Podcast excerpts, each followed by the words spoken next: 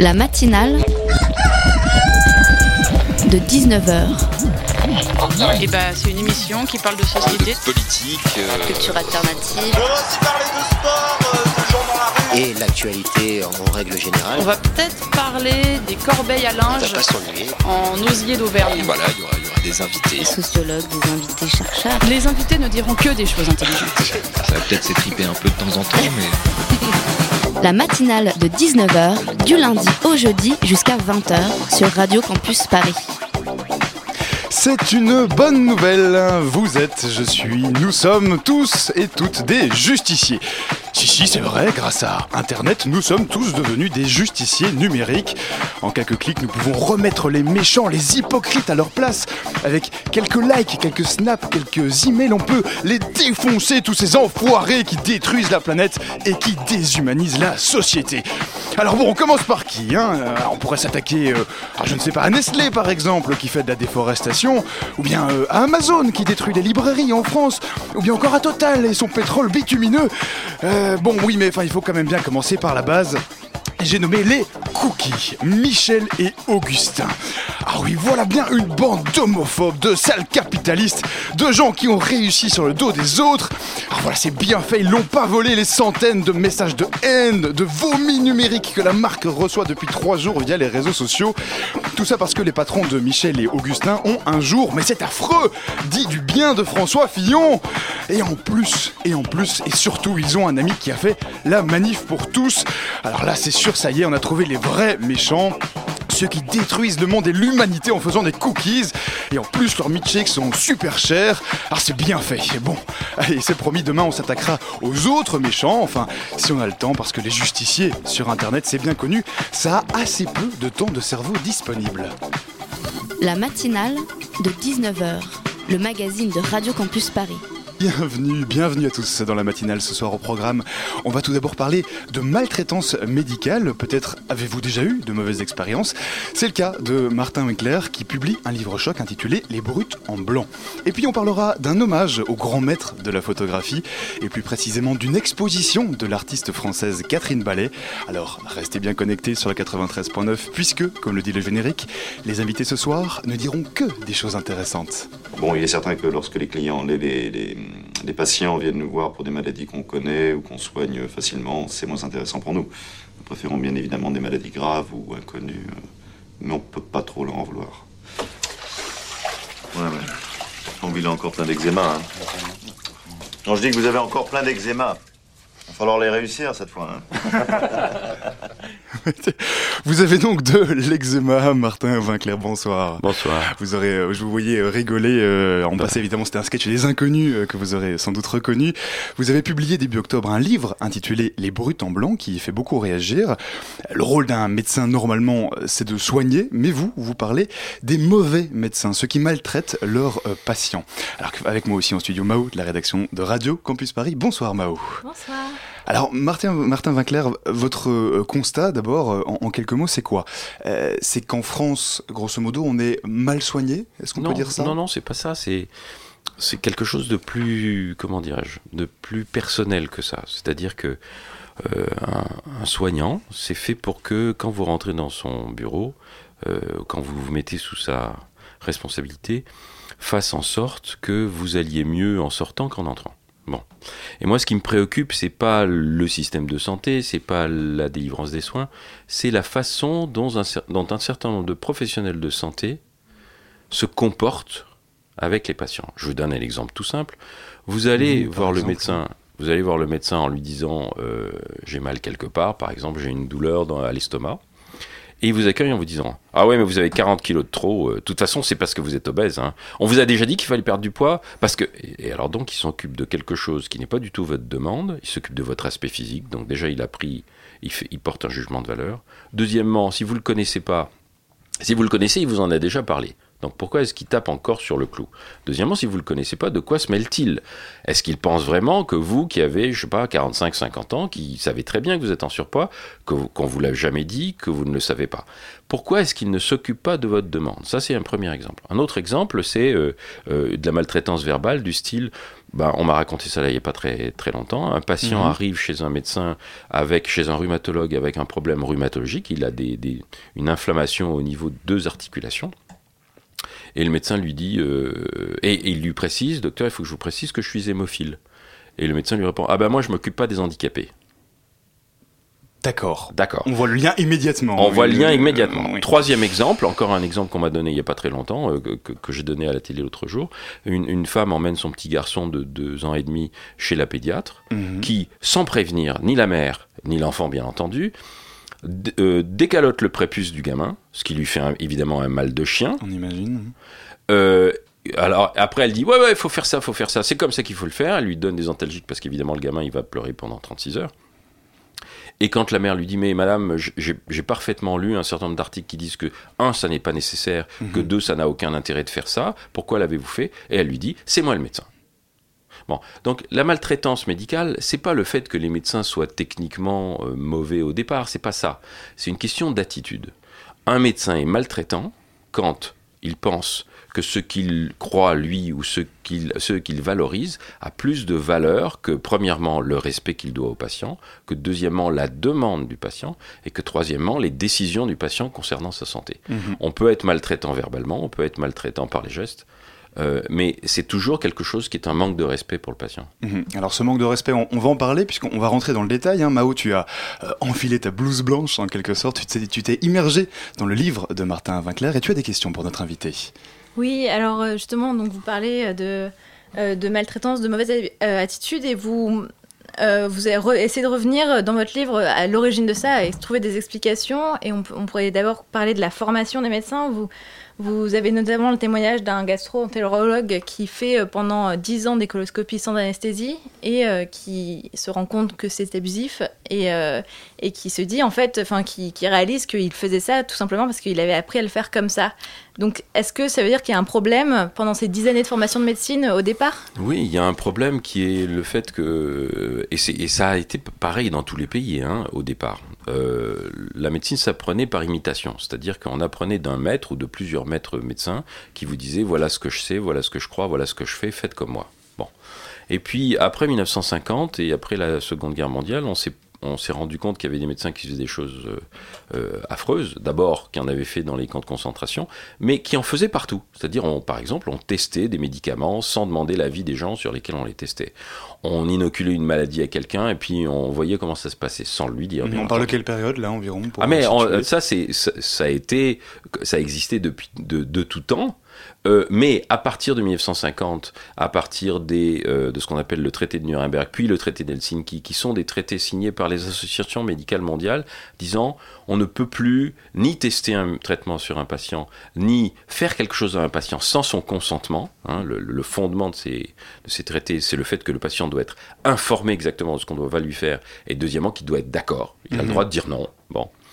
Euh, le- la mentalité dans les pays anglo-saxons a complètement changé. Maintenant, on y forme les médecins en disant bah non, vous pouvez plus imposer un traitement à un patient, vous pouvez même plus lui imposer de l'examiner sans qu'il soit d'accord, parce que quand il rentre chez vous, il reste un individu libre, un individu euh, qui s'autodétermine, et donc par exemple, stricto sensu, ça m'est arrivé moi en tant que médecin, euh, à- à- à- dans la deuxième partie de ma carrière, quand j'ai fini par réfléchir à ça, je, quand je voyais des femmes euh, en consultation, je faisais beaucoup de, de santé des femmes, Mhm. je leur demandais est-ce que vous m'autorisez à vous examiner? Et de temps en temps, l'immense majorité des femmes disaient oui, mais de temps en temps, euh, il y en avait qui disaient non, je préfère que vous ne m'examiniez pas. Et je disais bah, très bien. Dans ce cas-là, À ce moment-là, on, on fait sans vous examiner, parce que d'ailleurs, le plus souvent, il y a beaucoup de consultations, j'en parle beaucoup, je parle beaucoup de contraception, on n'a pas besoin d'examiner les gens systématiquement. On n'a Mhm. pas besoin de les faire déshabiller. On n'a pas besoin de les faire déshabiller entièrement. On n'a pas besoin de les toucher s'ils n'ont pas envie, etc. Il faut, les, il faut les respecter absolument. Et avant tout, euh, avant tout euh, baser ça aussi sur l'écoute. Alors, euh, vous parlez du système euh, anglo-saxon, enfin en tout cas de la médecine dans le monde anglo-saxon, mais aussi de la médecine en France. Euh, Vous-même, je pense que c'est important de le rappeler à ce stade-ci de l'interview, vous êtes médecin médecin. Oui. Euh, vous avez fait des études de médecine en Oui, France. bien sûr. Et notamment, vous expliquez que quand vous avez démarré vos études, vous avez été extrêmement frustré parce que vous avez euh, trouvé, euh, parce qu'on vous a enseigné. Pourquoi ça? Mais parce que je- moi j'avais été euh, au contact soit par les livres, soit directement de, de médecins anglais, de médecins américains, et que dans mon esprit, euh, le, le- le travail du médecin, ça consistait encore une fois à soutenir et à assister les patients, et en particulier toujours à respecter leur, euh, à respecter leur point de vue. Mhm. Pour vous donner un exemple, en 1976, je retourne aux États-Unis et un de, le parent d'un de mes amis euh, est opéré, vient d'être opéré d'un cancer de l'ésophage, de, de l'estomac. Et euh, je vais le voir à l'hôpital, et alors que je m'attends à le voir comme dans les hôpitaux que je voyais en France, euh, écartelé sur un lit avec 12 perfs euh, et, et- et malheureux comme tout. C'est presque, horrible l'image que Oui, vous non, mais, mais des je, savais ce que je voyais à l'hôpital, moi. Je veux dire, bon, Mhm. j'arrive et je rentre dans une, dans une chambre où le patient qui a été opéré il y a quelques jours est assis sur son lit euh, en train de taper le carton avec un copain euh, et m'accueille en souriant. Et je lui dis, euh, alors il a une perfusion évidemment, mais il, il a un grand Quand sourire. même. Et je lui dis, euh, vous allez bien? Il me dit, ouais, ouais, bon, c'était une opération un peu lourde, mais ça va. Alors qu'est-ce que vous avez? Vous avez, un- j'ai qu'un, j'ai un cancer de l'estomac. En France, on, on, on continue à ne pas le dire, alors que lui, il savait exactement ce qu'il avait. Et je lui dis, mais vous souffrez pas? Il me dit, non, je suis sous morphine.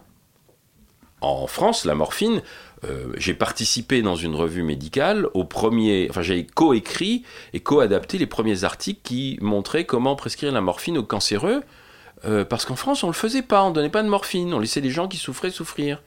Alors j'étais quand même extrêmement frustré parce que je me disais, on a des moyens. On est dans un pays riche. C'est pas comme si on était dans un pays en développement où il y avait rien. Mhm. Là, la France, c'est un pays riche Mhm. et on continue. euh, Et vous avez vraiment mesuré une, une différence euh, une différence. abyssale. Voilà. Mhm. euh, Oui, alors vous avez, vous avez dit que vous aviez pratiqué beaucoup euh, la médecine gynécologique que vous appelez du coup santé des la femmes. santé des femmes, oui. Ouais. Euh, et d'ailleurs, la plupart de vos exemples sont des expériences de, de patientes euh, féminines.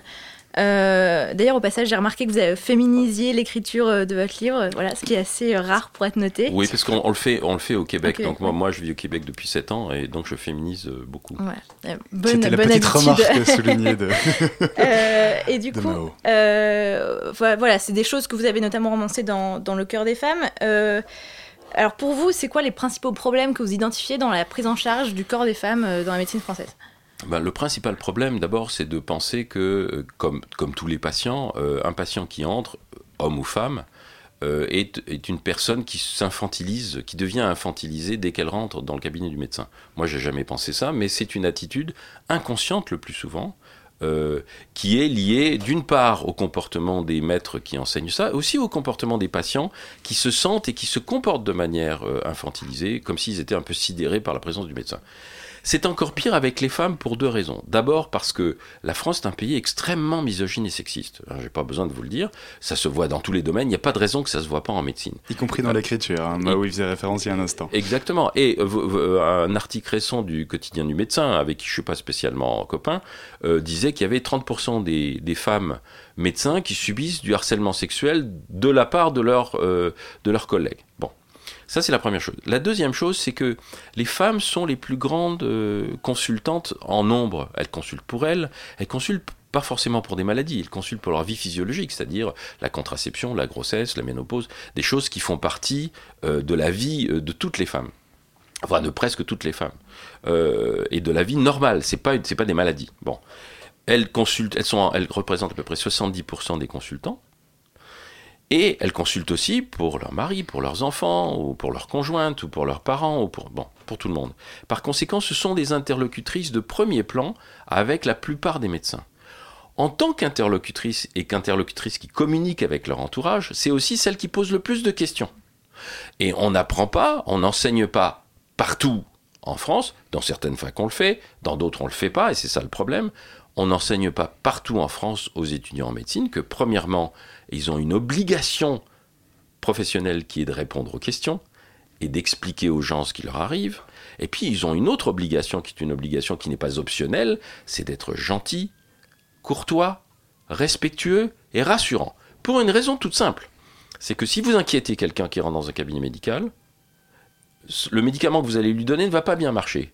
Parce qu'il y a ce qu'on appelle l'effet placebo et Mhm. l'effet nocebo. Donc on en revient quand même beaucoup à, à l'écoute en fait. L'écoute du patient, ça c'est quelque chose qu'on n'apprend pas finalement euh, dans les cours de médecine. C'est surtout qu'on n'apprend pas que c'est important. hein. Le, par exemple, dans le monde anglo-saxon, il y, a un- il y a un grand médecin qui s'appelle William Osler qui disait, et, et- et on continue à citer, c'était un type du, du Mhm. 19e, fin du 19e, début du 20e siècle, il disait écoutez bien ce que le patient rentre en, en- euh, dit en rentrant dans votre cabinet parce qu'il vous donne le diagnostic. Bon, euh, il y, a, quelque chose qui est très très important dans le fait d'écouter et surtout de respecter ce que les gens disent parce que c'est comme ça qu'on sait de quoi ils ont besoin. Mhm. Do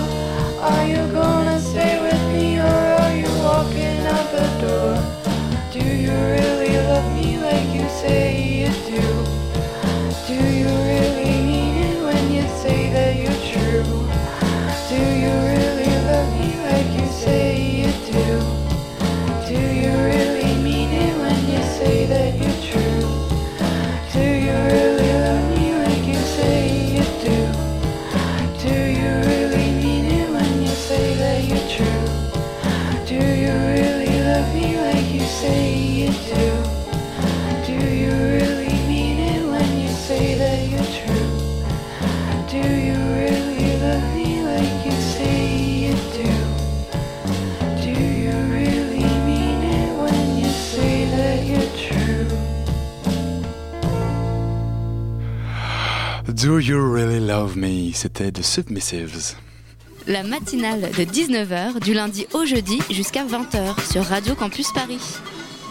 Vous écoutez toujours la matinale et on est avec euh, Martin Winkler. On parle avec lui de maltraitance euh, médicale. Alors, euh, Martin Winkler, votre livre, il a beaucoup fait réagir. Votre livre, donc, Les Brutes en Blanc. On vous accuse notamment de faire un amalgame et de faire croire que tous les médecins sont mauvais. Bah, ça, les gens qui disent ça, ils n'ont pas lu le livre. Non seulement, non seulement c'est pas vrai, mais je reçois tous les jours des messages de, de professionnels de santé qui me disent ah enfin il y a quelqu'un qui dit tout haut ce que tout le monde pense tout bas, c'est qu'il y a beaucoup de maltraitance. Et en particulier, aujourd'hui j'ai reçu deux, deux messages, dont l'un d'un euh, un livre d'un d'un professeur de médecine de l'hôpital Henri Mondor qui, Mhm. qui parle de la maltraitance et des problèmes liés au vaccin, et puis un autre d'un d'un médecin euh, euh, comment dire, d'un prof- d'un d'un ex-professeur de médecine aussi, qui me dit j'essaye d'introduire un module sur la relation euh, pour former les, les étudiants en médecine justement à la relation aux, aux patients, mais je voudrais que ce module il soit obligatoire partout. Il Mhm. dit mais euh, Et ça, se- et ça, on est encore très très loin de, Oh non, de ça en on est très loin. aujourd'hui. Euh, alors certains, euh, certaines personnes, certains blogueurs notamment disent que le système de santé français, euh, enfin que c'est le système de santé français qui est maltraitant, à la fois envers les soignants et aussi envers les patients. Ça, c'est quelque chose. le système de santé, le système de santé, tous les systèmes de santé qui visent à rentabiliser la, santé, c'est-à-dire à économiser sur tout, et qui font travailler les gens dans des conditions pas possibles, bien sûr que c'est maltraitant. Quand, deux aides-soignantes sont seules pour un étage avec 80 patients, forcément les patients, parce qu'ils sont pas soignés tout simplement, ils sont maltraités. Et les, soignants aussi. Mais il faut, je veux dire, il y a le système, mais il y a aussi la responsabilité individuelle. Et quand on est médecin, euh, on peut être maltraité par le système, ça ne vous autorise pas vous-même, ça ne justifie pas vous-même que vous accueillez les gens en euh, les insultant, ou par exemple, euh, comme moi je l'ai vu beaucoup en santé des femmes avec des jeunes femmes qui allaient voir un médecin pour avoir une contraception, la procédure scientifique qui devrait être appliquée par tous les médecins, c'est de proposer toutes les méthodes aux femmes même si elles ont 15 ans. Et si la jeune femme de 15 ans dit je veux un stérilet, de lui dire bah écoutez, si vous n'avez pas de contre-indication, et le plus souvent elles n'en ont pas, on vous en pose un. Et on Mhm. continue à refuser. On continue à refuser des méthodes de contraception aux adolescentes. On continue à refuser la, la pilule à des jeunes femmes qui fument, alors que fumer, c'est un problème qu'à partir de 35 ans, pas à 17, pas à 20, vous comprenez? On continue à leur dire, mais mademoiselle, euh, vous ne savez pas ce que vous faites, et à les culpabiliser. On continue à, leur- à les embêter en leur disant, quoi, vous avez deux partenaires sexuels? Bon, et, mais, Et mais comment vous quoi- expliquez ce dogmatisme comme ça euh, c'est- on, est, on est dans de un pays, euh, on est dans un pays qui est d'abord extrêmement hiér- hiérarchisé, qui est, qui a été un pays catholique, euh, donc dogmatique à cause du catholicisme pendant très très très longtemps. Et la prêtrise, pendant très longtemps, les médecins étaient des prêtres, hein, ils étaient formés par l'Église. Le dogmatisme de, de l'Église, D'abord, il y avait que les hommes qui avaient le droit d'être des médecins. Maintenant, c'est plus le cas. Mais le dogmatisme est resté. Et en particulier, le dogmatisme qui consiste à dire la parole et la, le savoir du médecin, c'est la référence. L'expérience du patient ne compte pas. Or, euh, scientifiquement, on pensait ça partout il y a 50 ou 70 ans, mais depuis 70 ans, ça a changé dans un certain nombre de pays. La parole et l'expérience du patient, ça compte, et c'est très important dans la relation. Mais en France, il reste du travail. Il y a Mao. Ouais, bah justement, euh, il reste notamment du travail euh, sur les questions euh, de- d'identité de genre. Oui, oui, bien Et, sûr. euh, et notamment quand on parle de transidentité euh, ou, de, ou des personnes intersexuées, il y a quand même des pratiques qui sont inhumaines, même critiquées par mais, tout à, l'ONU. mais tout à fait. Euh, et comment ça se fait? Enfin, donc ça, pour vous, c'est aussi ce dogmatisme-là qui explique. euh, C'est aussi l'héritage, c'est certainement l'héritage du catholicisme, c'est aussi un dogmatisme, si vous voulez, qui est tout simplement, euh, qu'on pourrait qu- qualifier de dogmatisme de classe. Euh, dans une société très hiérarchisée où il y a des classes, même s'il n'y a plus de lutte des classes à proprement parler, mais dans, la, dans lesquelles il y a des classes et des castes, évidemment, c'est euh, ceux qui se considèrent comme l'élite qui dictent ce qui est bon ou pas bon, normal ou pas normal, acceptable ou non acceptable. Mais évidemment, euh, le, le- le- bas peuple, on va pas accepter qu'il fasse n'importe quoi et qu'il soit autonome. Donc, par exemple, les questions de genre et les questions de... Enfin, je vois, je compare avec ce qui se passe au Canada où une personne où, on autorise des, aux États-Unis où on autorise et on laisse des adolescents ou même voire des enfants beaucoup plus jeunes à- amorcer une démarche transgenre parce qu'ils se sentent de l'autre genre que le, genre dans lequel apparent dans lequel ils sont nés et on l'accepte parfaitement, on les accompagne, euh, on les force à rien, on, les, on leur interdit rien. Euh, bien entendu, par exemple, la chirurgie, c'est quelque chose qui est réservé aux adultes, mais un adulte, on va pas le stigmatiser parce qu'il veut se faire, euh, il veut se faire transformer. En France, euh, il y a encore une, violence euh, qui est une violence de classe aussi. Hein, c'est une violence de, de comment dirais-je, de, préjugés euh, qui consiste à dire non, euh, ça va pas dans votre tête. Ça, c'est aussi très français, c'est de, dire le- les médecins s'autorisent à se dire à dire ce que les patients ont dans la tête, mais eux, ils ont rien dans la tête, ils n'ont pas d'inconscient, bien entendu. Et est-ce que c'est pas aussi dû au fait que toute la littérature produite en français et euh, il n'y a pas forcément de communication avec euh, tout ce qui est produit en Alors, anglais ce, dog- euh ce dogmatisme, vous avez on, tout à on en fait arrive raison. au- petit à petit aux solutions, aux, aux ce, de ce- faire ce changer le dogmatisme, et c'est- système. voilà, et c'est c'est pour ça que ça Uh-huh. change à l'heure actuelle. C'est parce que, bien entendu, euh, les jeunes gens qui sont qui ont l'internet. Moi, quand j'étais étudiant, j'avais pas l'internet, mais j'avais la bibliothèque euh, de la faculté de médecine où j'allais lire des revues anglo-saxonnes. Il se trouve que j'avais passé un an aux États-Unis et que je lisais l'anglais. La plupart de mes camarades ne lisaient pas l'anglais. Bon, aujourd'hui, avec l'imprégnation euh, due à tout, les, séries télé, euh, les chansons, etc., il y a beaucoup plus de jeunes gens qui lisent l'anglais, qui vont sur Internet chercher des informations. Il y a des gens qui font des traductions, il y a des sous-titres, etc. Donc, l'un des problèmes de la médecine française, c'est que pendant très longtemps, ce qui était produit en France restait en France, et on ne le comparait pas à ce qui- avec ce qui était produit à l'extérieur. Mhm. Et on n'allait même pas euh, essayer de voir ce qui était fait à l'extérieur. Donc aujourd'hui, ça c'est possible, ça circule euh, davantage. Donc la lecture, pour- Internet peut être un vecteur de, Mais bien sûr. de changement. La formation peut-être aussi. Mais bien sûr, bien sûr. Moi, euh, j'ai écrit, j'ai écrit un livre sur la contraception en 2001. L'internet commençait. Ça faisait dé- déjà quatre ans que j'avais des correspondants dans le monde entier. J'aurais pas pu écrire ce livre si j'avais pas pu aller pêcher directement ou demander à des spécialistes ailleurs des informations que je n'avais pas en France. Des informations qui étaient euh, des données scientifiques, pas simplement des opinions.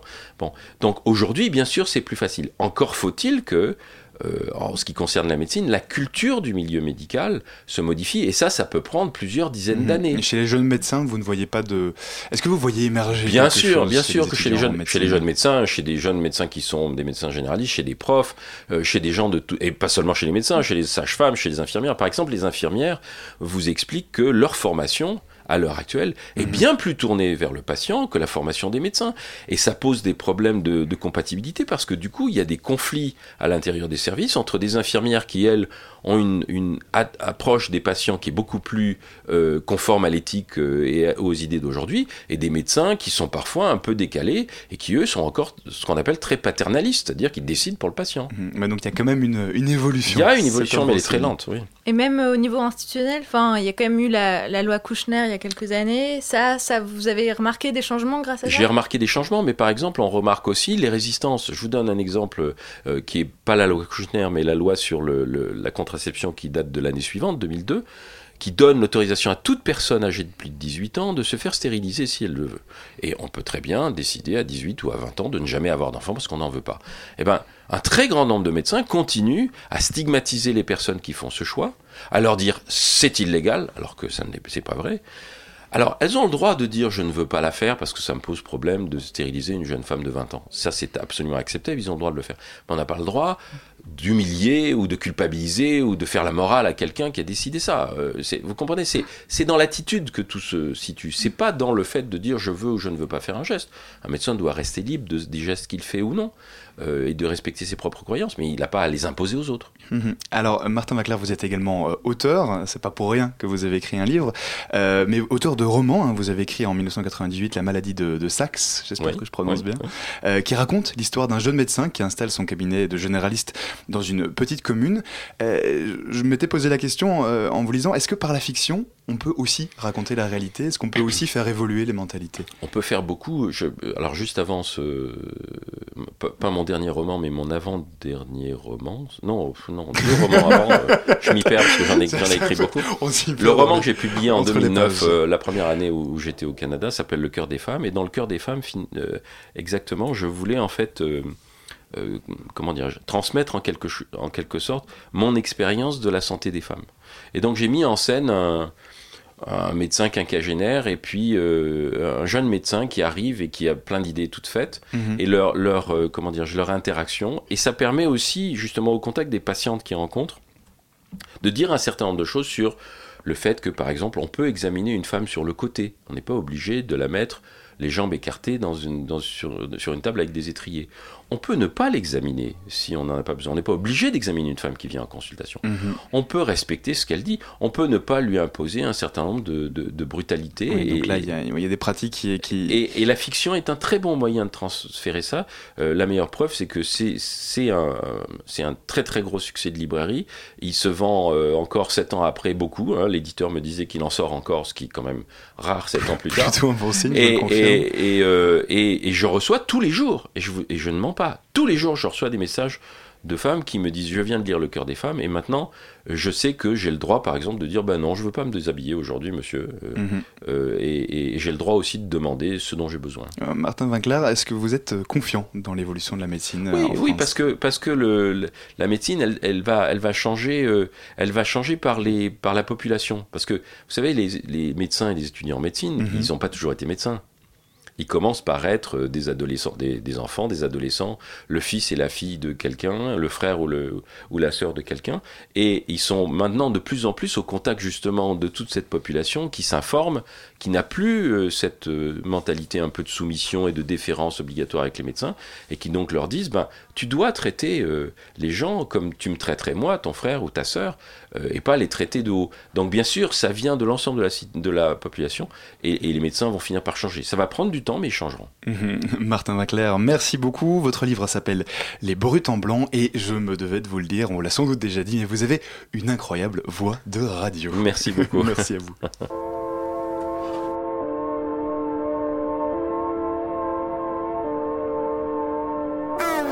La matinale de 19h, le magazine de Radio Campus Paris.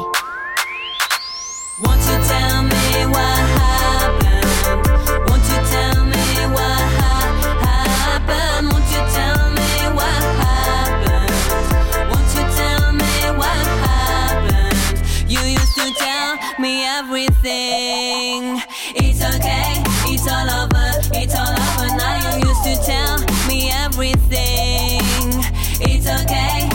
It's all over, it's all over now. Shine like the spring. It's okay, it's all over, it's all over now. It's all over now. Won't you tell me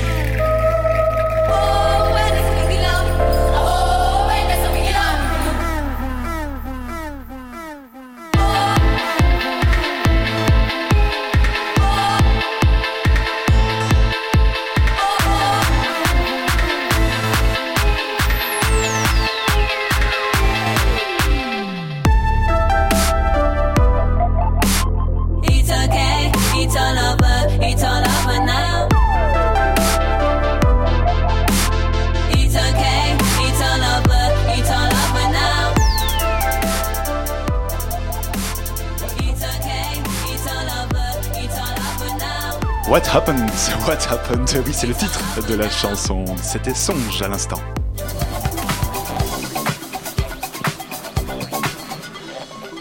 Chaque année, un Français jette en moyenne, tenez-vous bien, 137 kilos de déchets alimentaires.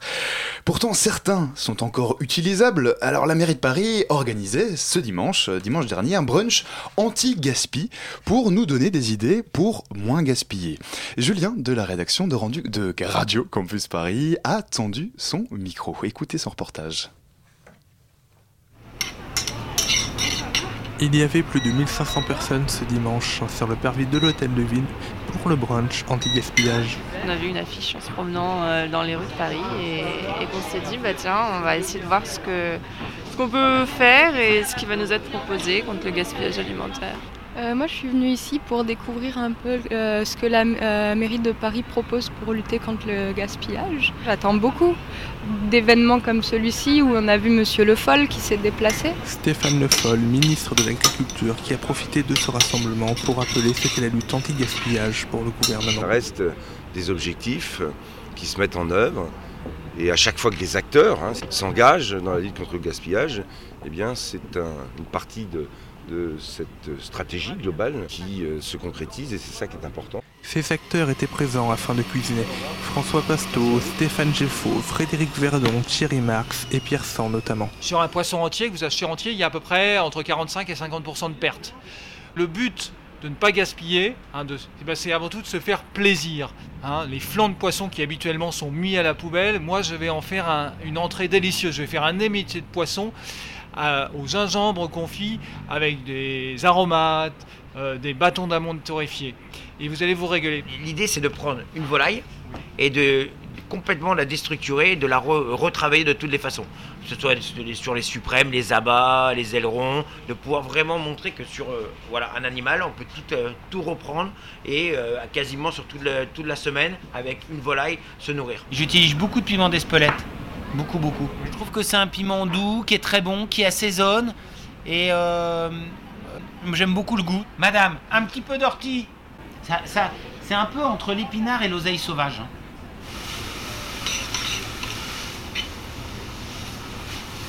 Alors, quand on met que les orties, on est obligé de mettre un petit peu d'eau dedans. Mais quand on met du pourpier, il y a tellement d'eau dans le pourpier que c'est pas nécessaire. Ou quand on met des épinards, c'est pareil, c'est pas nécessaire.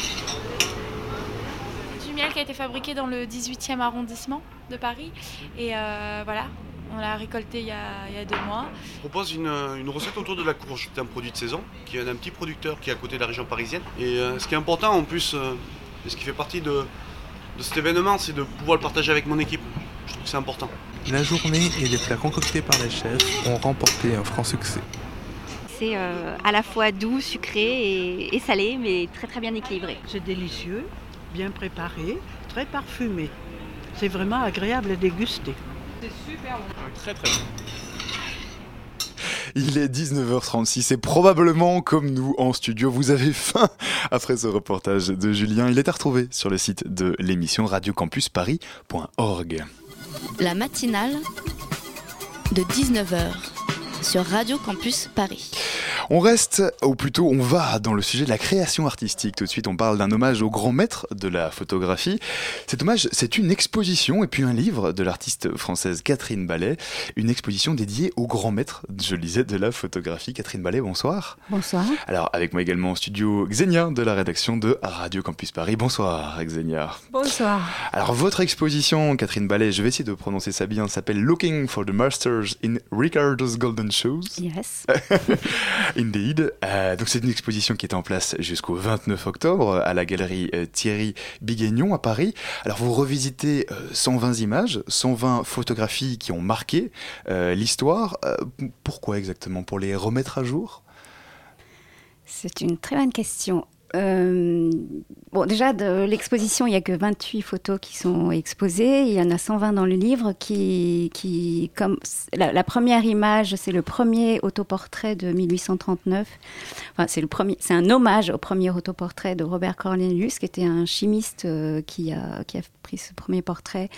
Et la, la, la dernière photo euh, du livre, c'est euh, en fait la tendance contemporaine euh, de, de retravailler un tirage vintage parce qu'aujourd'hui, les photographes se posent beaucoup de questions sur l'avenir de la photographie. Et moi aussi, je me pose beaucoup de questions, étant donné qu'il y a tellement d'images maintenant, euh, Mhm. tout le monde a un appareil photo, tout le monde partage des photos. quel, quel est le rôle du photographe professionnel? Donc, ça- c'est un gros point d'interrogation.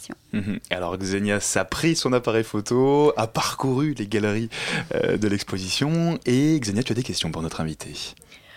Donc, euh, euh, cette série, c'est une collaboration avec le styliste Ricardo Martinez Paz, un dandy de 76 ans, comme c'est décrit dans la description de, de la, Un modèle sexy d'ailleurs, il faut le dire. hein, on le voit avec dans une les histoire positions. de vie assez particulière. Euh, comment est-ce que vous vous êtes rencontrés? On s'est rencontrés il y a 20 ans. Euh, moi, j'étais. À l'époque, j'étais peintre, mais occasionnellement, euh, je travaillais, je faisais des petits boulots et je l'ai rencontré dans une agence photo. Il était directeur artistique. Et depuis, euh, on, a, on, a sympathisé et puis on partait ensemble sur des, sur des, sur des séries que sur lesquelles je travaillais, mais c'était plus comme un ange gardien. Et puis voilà, Et petit à petit, du coup, euh, est né, euh, euh, vous vous êtes rapprochés, et puis du coup, tout ça pour aboutir sur cette exposition. Et vous avez travaillé pendant deux ans et demi sur ce projet. Comment est-ce que vous avez organisé les séances? C'était plutôt d'une manière régulière, comme une fois par semaine, une fois par mois, ou plutôt sporadiquement? Euh, C'était euh, déjà il y avait une liste de photos auxquelles euh, on souhaitait rendre hommage et en fait euh, on, on organisait selon si on avait réussi à trouver le décor, les vêtements, etc. Les, les photos se mettaient en place petit à petit et comme il y a des hommages à des photographies où il y a des hommes rasés, où il y a des photographies où il y a des hommes avec des cheveux longs, Mhm. en fait c'était la pousse des cheveux de Ricardo qui, qui rythmait le- le, les, les- les séances photos parce que l'important en fait c'est que euh, cet hommage en fait j'ai essayé de, de rendre vraiment quelque chose d'authentique. Je voulais qu'il y ait le moins d'artifice possible. Donc euh, souvent il a il a une vraie moustache. Enfin bon voilà Mhm. Alors peut-être juste pour décrire un tout petit peu hein, euh, rapidement euh, euh, ces clichés, donc c'est des photographies où on voit votre modèle, donc Ricardo Martinez Paz. Alors on le voit en culotte, en culotte courte, on le voit en train d'embrasser un homme devant la mairie de Paris, euh, tout autant de références à, à des clichés célèbres de la photographie moderne. Je me posais la question en regardant ces photographies, ça a dû être un, un travail énorme de composer toutes ces images. Ça n'a pas été trop complexe à mettre en œuvre? Euh, si, c'était complexe, mais euh, euh, la, chose c'est que quand je commence quelque chose, euh, je vais jusqu'au bout. On avait commencé sur un projet de, de 20 photos, et puis euh, plus on avançait, plus euh, finalement ça commençait à ressembler à, à une histoire de la photographie. Et, euh, et à un moment, quand on fait une histoire de la photographie, on est bien obligé de- d'intégrer des, des noms qu'on aurait oubliés. Et donc, Pour, euh, pour à ne la pas fin, faire de jaloux dans l'histoire. voilà, et à la fin, je trouvais qu'il n'y avait pas assez de femmes, parce que les femmes dans la photographie ont été très importantes dans l'histoire. Et donc, j'ai entraîné Ricardo jusqu'à 120 photos, même si euh, je lui avais fait signer un papier comme quoi je m'engageais. Non, j'avais signé un papier comme quoi je m'engageais à ne pas dépasser 100 photos. Et on est allé jusqu'à 120. voilà, ne jamais rien signer. Xenia. Et d'ailleurs, pourquoi est-ce que le projet s'appelle In Ricardo's Golden Shoes? Est-ce qu'effectivement, Ricardo a porté des chaussures euh, d'or? Bah, Ricardo euh, porte des chaussures dorées dans la vie presque de tous les jours. Euh, c'est ça- c'est un peu sa, signature, son identité. D'ailleurs, les, chaussures sont exposées euh, sous une vitrine euh, à l'exposition. Et euh, en fait, euh, très vite, on a, décidé d'intégrer euh, ces chaussures comme un fil conducteur qui euh, parcourt, le, chemin de, la photographie et, euh, qui sont, euh, comme c'est de l'or, pour moi c'était important parce que l'or c'est une valeur euh, refuge, référence. Et que le- les, tirages vintage, c'est un peu no- notre mémoire, c'est un peu la pérennité, voilà. Donc c'est tout un symbole. Et aussi l'or, c'est l'alchimie et, la photographie, c'est aussi il y a beaucoup de chimie, d'alchimie. euh. Mhm, Je prenais à l'instant votre, votre livre en main et c'est vrai que euh, en l'ouvrant du coup effectivement à la première page on a sur un fond bleu ces deux magnifiques chaussures en or. Et il finit aussi par des chaussures. Ben voilà, au commencement et à la fin, mais évidemment à la fin ce sont les semelles des chaussures qu'on voit. Zénia. Et euh, d'après vous, quelles sont les tendances des photographies d'aujourd'hui et de demain Comme vous avez fait cette étude euh, de photographie euh, lors du projet, Mhm. qu'est-ce que vous pensez d'après vous? Quelles sont les tendances d'aujourd'hui? Euh, les tendances bah, sur les deux dernières années, puisque ça évolue très vite, euh, sur lesquelles j'ai travaillé, en fait, c'était c'est beaucoup euh, une, une recherche, en fait, un, un retour sur le passé, une recherche à partir de la mémoire, du tirage vintage, qui est souvent euh, retravaillé, gratté, etc. C'est Et aussi- paradoxal à l'ère du numérique pourtant. Euh, de oui, mais justement, à un côté vintage. ju- justement, en fait, comme le numérique, euh, bah, maintenant tout le monde peut faire du numérique. Donc les artistes sont obligés de, de- de réfléchir et de revenir, euh, en fait, et de, de réfléchir à ce qu'est la photo, quel est le sens de la photographie. Et, ben, et j'en fais partie, puisque moi aussi, je me suis posé la question sur, sur les icônes. Qu'est-ce que c'est une photo iconique et quels sont les maîtres qui, qui servent de repères comme ça dans cette espèce de marée de- d'images. Mhm. Et euh, Est-ce que vous avez trouvé une réponse de ce que fait euh, d'une image une photo iconique Alors je vois, je vois réfléchir, mais qu'est-ce qui fait qu'une photo traverse le temps finalement? Et qu'elle devient iconique C'est une, très bonne question. Euh, c'est par- c'est souvent une image qui, qui a symbolisé à une période, euh, qui a synthétisé le- le- un inconscient collectif, euh, qui a représenté quelque chose. C'est souvent une image où il y a de l'émotion. Euh, et que quand, les gens la regardent, il y a quelque chose vraiment qui, se passe en eux. Et, en fait, moi, j'ai décrypté euh, toute la partie composition, lumière. C'est souvent une photo qui est, qui est très bien composée, qui est très forte. Et Donc à la fois un mélange d'éléments techniques, euh, si je vous entends, dans la composition, et puis aussi de, euh, de contextualisation. De, c'est la Com- photo à un moment donné, dans un certain contexte qui marque. complètement, et qui, euh, qui a eu, euh, dans, à l'époque où elle a été publiée, euh, souvent elle a été mise en avant. Et, mais bon, après, pourquoi elle reste Pourquoi certaines photos iconiques ont disparu, enfin, ont, ont tombé dans, sont tombées dans l'oubli et d'autres restent euh, Ça, c'est une- un mystère. Ça reste le grand mystère de l'histoire de la photographie. Est-ce que votre propre éducation en beaux-arts et votre travail en tant que peintre vous a aidé de se plonger dans le monde de la photographie ou c'était plutôt un obstacle? Euh, euh, non, quand- euh, pas du tout. En fait, euh, parce que j'ai, enfin, mon, mon défi, en fait, c'était d'utiliser euh, tous les outils numériques. Bon, la prise de vue était, euh, enfin, j'ai, j'ai, j'essaie de faire le maximum en capturant euh, l'image euh, avec l'appareil photo et ensuite de traiter l'image avec euh, tous les outils, toutes les applications, tous les plugins qui sont offerts. Oui, euh, on se doute bien que celui où effectivement on voit euh, Ricardo, votre modèle, debout sur un vélo volant dans Paris, on imagine que vous n'avez pas catapulté en l'air. Il, il était, il était accroché en l'air.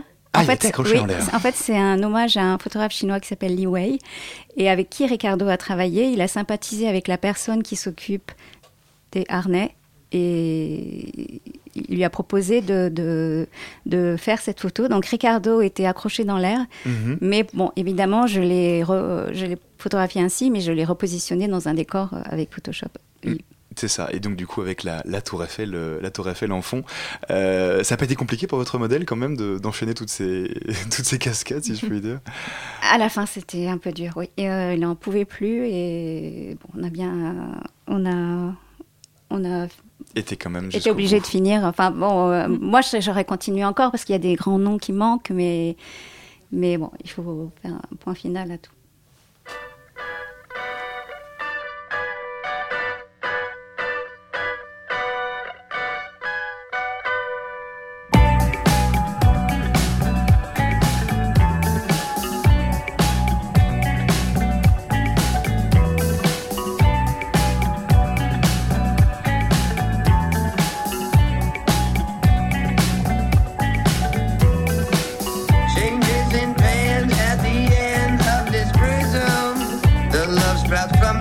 Decay.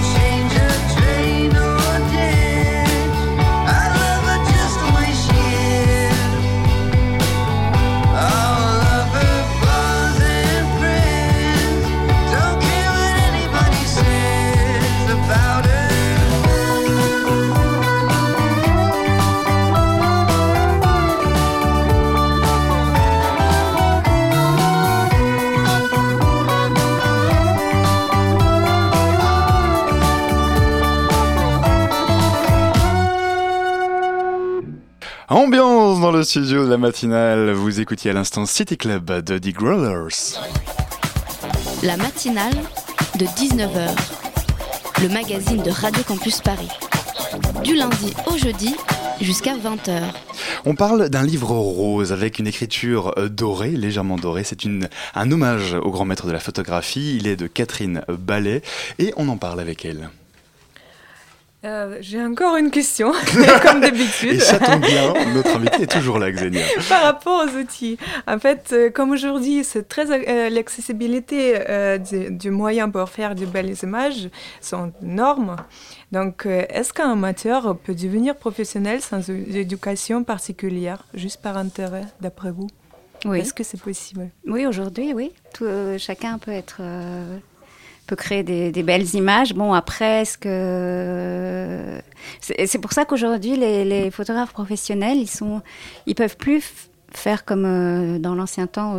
Enfin, les photographes à qui j'ai rendu image, ils faisaient un cliché, un beau cliché, etc. Mhm. Aujourd'hui, les, ar- les artistes photographes travaillent sur des séries pour euh, donner un sens. Enfin, il faut, faut qu'il y ait tout un concept derrière. On n'est plus dans, dans la belle image, puisque justement, la, la belle image, tout le monde peut la faire, euh, Mhm. enfin plus ou Mhm. moins. En plus, avec toutes les, les- les applications qui transforment les images. euh. Mhm. Donc ça veut Mais- dire que quelque part, le- on recrée un sens différent, une méthode différente de travailler en fonction des outils. C'est ça que vous nous dites. Euh, C'est surtout la durée, je pense, euh, qui joue. En fait, avec euh, plein, euh, plein d'outils qu'on utilise et euh, aussi avec la photographie numérique, il y a plus en plus d'images et la durée d'une image semble être réduite, je pense. Ah oui, c'est c'est complètement aléatoire et, c'est ça qui est intéressant, c'est que oh, euh, dans dix ans, qu'est-ce qui, qui va rester? Est-ce que nos, images, déjà, est-ce qu'on prend le temps de vraiment bien les regarder? Euh, Elles sont stockées dans des clouds ou on ne sait pas où elles vont, elles sont, elles vont se dissoudre. ou- c'est, en fait, c'est, justement un travail sur la mémoire que, j'ai voulu faire en réfléchissant aux, images qui restent et aux images qui, qui se dissolvent. Qui se dissolvent. qui se. Euh, Catherine Ballet, le fait de, de remontrer euh, des images, de les faire euh, revivre, c'est une manière quoi de d'en maintenir la mémoire, de refaire parler d'elles, de pas de pas de faire en sorte qu'on ne les oublie pas aussi.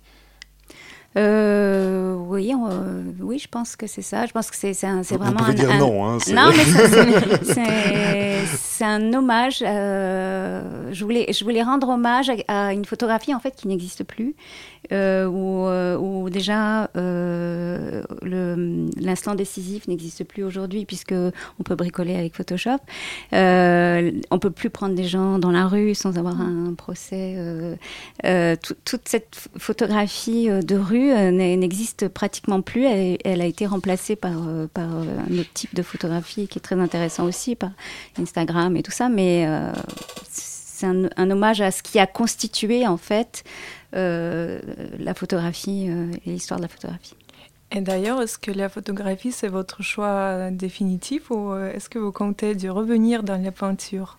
Ah oui, Ou j'ai vous prévu avez ça. commencé en fait, je fais un travail euh, qui est entre la photo et la peinture que et je bri- j'aime beaucoup bricoler. Donc, euh, euh, je fais un travail entre la photo et la peinture et progressivement, je vais revenir vers la peinture. Mais j'aime bien, j'aime beaucoup utiliser tous les outils. euh, c'est tellement riche ce qu'on, ce qu'on- ce- toute la palette que- qu'on a aujourd'hui pour avec le numérique, avec en faisant des mélanges et tout ça. C'est donc c'est passionnant.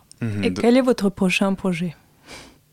Euh, ben, en fait, j'ai des projets qui m'attendent puisque c'était pas du tout prévu. euh, ce projet n'était pas prévu, donc j'ai un projet sur l'environnement euh, et puis un, autre projet justement de mélange photo peinture, mais je ne sais pas encore ce qui va venir après. Et ça tombe bien, nous non plus, mais en tout cas, euh, votre exposition, euh, on, on le rappelle, hein, s'appelle Looking for the Masters in Ricardo's Golden Shoes. C'est une exposition qui, donc, est, qui est en place jusqu'au 29 octobre à la galerie euh, Thierry Biguignon à Paris. Et puis, il y a aussi un livre, hein, je lisais ce livre rose et, do- et doré à la fois. Cet hommage au grand cliché, au, cet hommage à l'histoire de la photographie. Merci beaucoup, Catherine Ballet, d'être venue nous voir ce soir. La matinale de 19h, le magazine de Radio Campus Paris. Allez, il est 19h54 et vous avez entendu un morceau euh, tout à l'heure. Mais vous n'avez pas pu et non sortir votre smartphone de poche, c'est dommage. Eh bien, ça tombe bien parce que notre Shazam à nous, l'homme qui connaît par cœur toutes les playlists de Spotify, vient de rentrer à l'instant dans le studio pour vous parler de musique. Bonsoir Thibaut. Pour vous parler de musique Eh bien non, on parle Eh bien de non, pas du tout. Eh bien voilà, mais c'est encore mieux. Oh là là. On parle de politique, Merveilleux, Alban. super. Oui, non, mais voilà. Écoute, je confonds mes fiches. euh, Voilà, c'est la soirée pour tout le monde. Alors c'est l'heure de la critique, de la critique, euh, de la chronique politique show. Rien à voir, mais tout aussi passionnant. Alors en gros, Thibaut, tu manies aussi la musique, mais aussi la politique. Version émission TV. Et après Colanta le mois dernier, sur quelle chaîne tu nous emmènes ce soir? Eh bien, bonjour Alban. hein. Bonsoir, Pour commencer, on part dans les champs et on zappe sur la 6. Ce soir, au programme de la politique et dans le pré, nous partons découvrir Bruno à Paris. Ce qu'il souhaite le plus, c'est être candidat à l'élection présidentielle et être élu par les Français. Il est très terre à terre. Parfois au CV, euh, où est-ce qu'il est né? Tiens, il est né à Neuilly-sur-Seine, il a été élevé dans le 16e arrondissement, il a fait telles ou telles études. Bon, voilà, ça fait partie de ce que je suis. Après, je pense que ce qui compte, c'est pas d'où on vient, c'est ce qu'on fait avec ce qu'on est. Et moi, j'ai envie d'être jugé uniquement là-dessus. Il a les pieds sur terre, le nono, mais après un verre de vin, il devient très ambitieux. Il paraît que vous prenez un verre de vin tous les soirs quand vous rentrez à la Tous les maison. soirs. C'est vrai que c'est pour calmer les nerfs, c'est très très bien. Ah, mais on n'a pas trinqué. D'ailleurs, on trinque, Voilà. on trinque à quoi? On trinque euh, à la victoire. Faut toujours trinquer à la victoire. Mais ce que Bruno aime par-dessus tout, c'est l'humour. Vous n'entendrez pas beaucoup de politiques dire ça. J'aime me beurrer la biscotte. bon, ok, ça c'est sorti de son contexte, je confesse. C'est une référence à OSS 117. Euh, Bruno est tout de même un homme doux et très amoureux de sa femme, mais aussi très proche des agriculteurs, et notamment d'un ancien candidat de l'amour et dans le pré, lui aussi très romantique. Et je vous jure, c'est sans montage. Hier l'après-midi, on était allongé dans les dunes. Ça sentait tellement bon dedans. Et j'avais mon gazouillis qui était un fou. Il me dit Thierry, t'as une bosse? Bah j'ai dit c'est normal. Monsieur Bruno Le Maire, quand il est allongé dans les dunes auprès de sa petite femme, je pense que son petit gazouillis, il doit s'élever aussi. Et puis, il n'y a pas de mal. C'est la nature. Il a raison, Thierry. Il a raison, Thierry. Bien sûr. Très important, la nature. C'est très important, le gazouillis aussi. Alors, si le gazouille de Bruno vous a convaincu, n'hésitez plus, la primaire de droite, c'est le 20 et 27 Euh, ouais. novembre prochain. Bah ça c'est certain, on ira. hein. Bon alors après la 6, on passe maintenant à la 8 Thibaut. Ce soir, dans Nouvelle Star, découvrez les auditions de Paris. Le premier candidat à passer est Arnaud. Il est monté à Paris pour tenter de percer après une enfance à la campagne. Est né en Bourgogne. Il revendique ses origines avec tendresse, à commencer par ses grands-parents paternels, bouchers charcutiers. La Rosette Montebourg, le régal de toujours. Le père de mon père, il avait une boucherie, charcuterie. Et la boutique, qui était à Autun, en Saône-et-Loire, était la maison de la Rosette. La Rosette, ce sera pour l'apéro, mais pour Arnaud, l'heure est venue de passer devant le jury avec un titre de Claude François. La villa des pas, c'est fils à papa. Connaissez pas. C'est une chanson euh, politique, en fait. C'est marrant, je la voyais pas comme ça. Sur la jetée, en riant, coup d'encens, courage, ça s'apprend. À 17 ans. C'est inaudible. Ça fait froid dans le dos. C'est non. Alors en plus de ça, vous avez une gestuelle, c'est comme si vous étiez un grand peintre et vous êtes en train de faire un tableau, et juste au moment où on va regarder le tableau, en fait, c'est une sombre bouse que vous venez de faire. Moi, ça m'a plu, voilà. Merci, parce qu'avec de la guimauve, euh, t'as fait un truc hyper euh, naturel et, et vrai, et ça fait du bien. Avec deux voix pour et deux voix contre Arnaud est sauvé. Vous le reverrez donc le mois prochain et en mai 2017. Certainement. Merci beaucoup Thibaut de nous avoir fait le tour des écrans ce soir et du Politique Show. La matinale, ça se termine déjà. Euh, si vous avez raté une partie de l'émission, vous pouvez la retrouver en podcast d'ici quelques instants sur le site de Radio Campus Paris, radiocampusparis.org sur notre, ou sur notre page Facebook, hein, la matinale de 19h. Mais tout de suite, restez bien connectés sur le 93.9 puisque ce qui arrive, ce qui arrive, c'est Radio Parleur. Bonsoir Martin. Voilà, Radio Parleur, donc le son de toutes les luttes. Au menu, Notre-Dame-des-Landes, Manif pour tous, euh, l'exposition Soulèvement aussi, au jeu de paume. Vous verrez plein de choses intéressantes. C'est tout de suite. Et en même temps, il fait 1, 2, 3, 4 avec la main, effectivement. C'est parti d'ici moins de 30 secondes à Radio Parleur. Merci à tous pour la matinée. On se retrouve demain à 19h. Bonne soirée, vive la radio.